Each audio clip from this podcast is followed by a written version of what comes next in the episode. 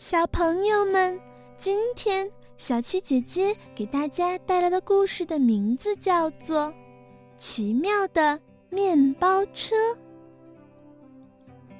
在城市里，差不多每天都要发生交通事故，人们又担心又生气。一天，市长给交通警察小墨镜打了个电话，问他。干嘛老让汽车撞人呀？难道就没有一个好办法吗？小墨镜听了，尽摇头，结结巴巴地说：“我我我有什什么办法呢？让让当市长的来想想个办法吧。”是呀，开红绿灯就够小墨镜忙的了，还得哇啦哇啦的喊，嗓子都喊哑了。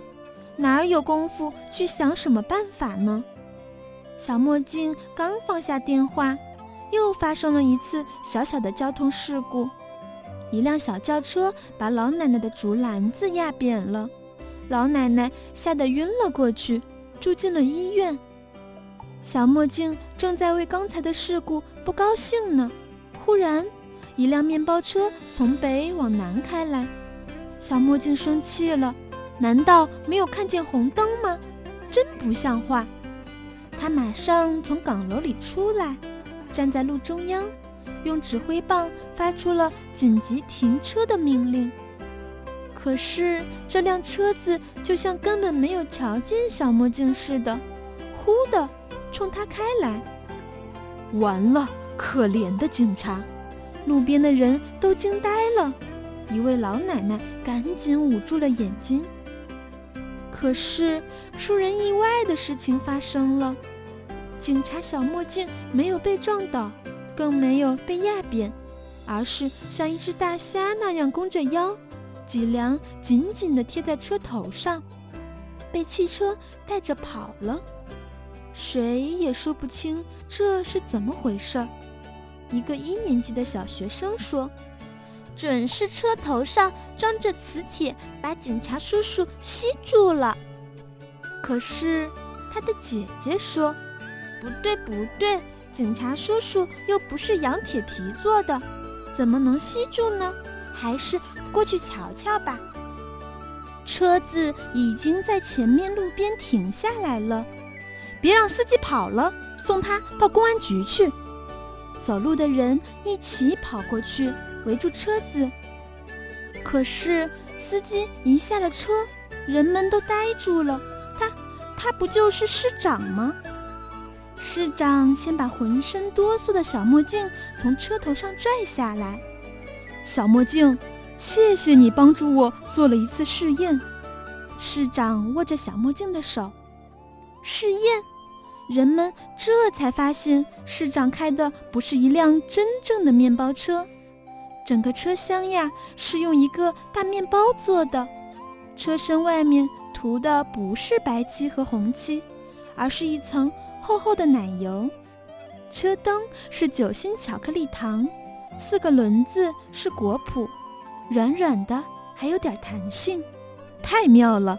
警察小墨镜第一个叫起来，他背上还沾着奶油呢。市长为了感谢小墨镜。就把面包车送给了他，小墨镜高兴极了。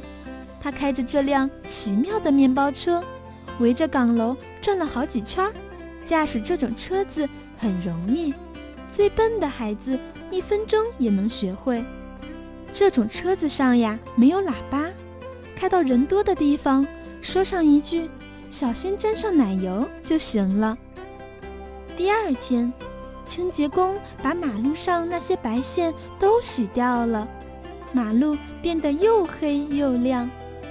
博物馆派人把红绿灯都摘走了，他们说这可以陈列起来，让以后的人看看。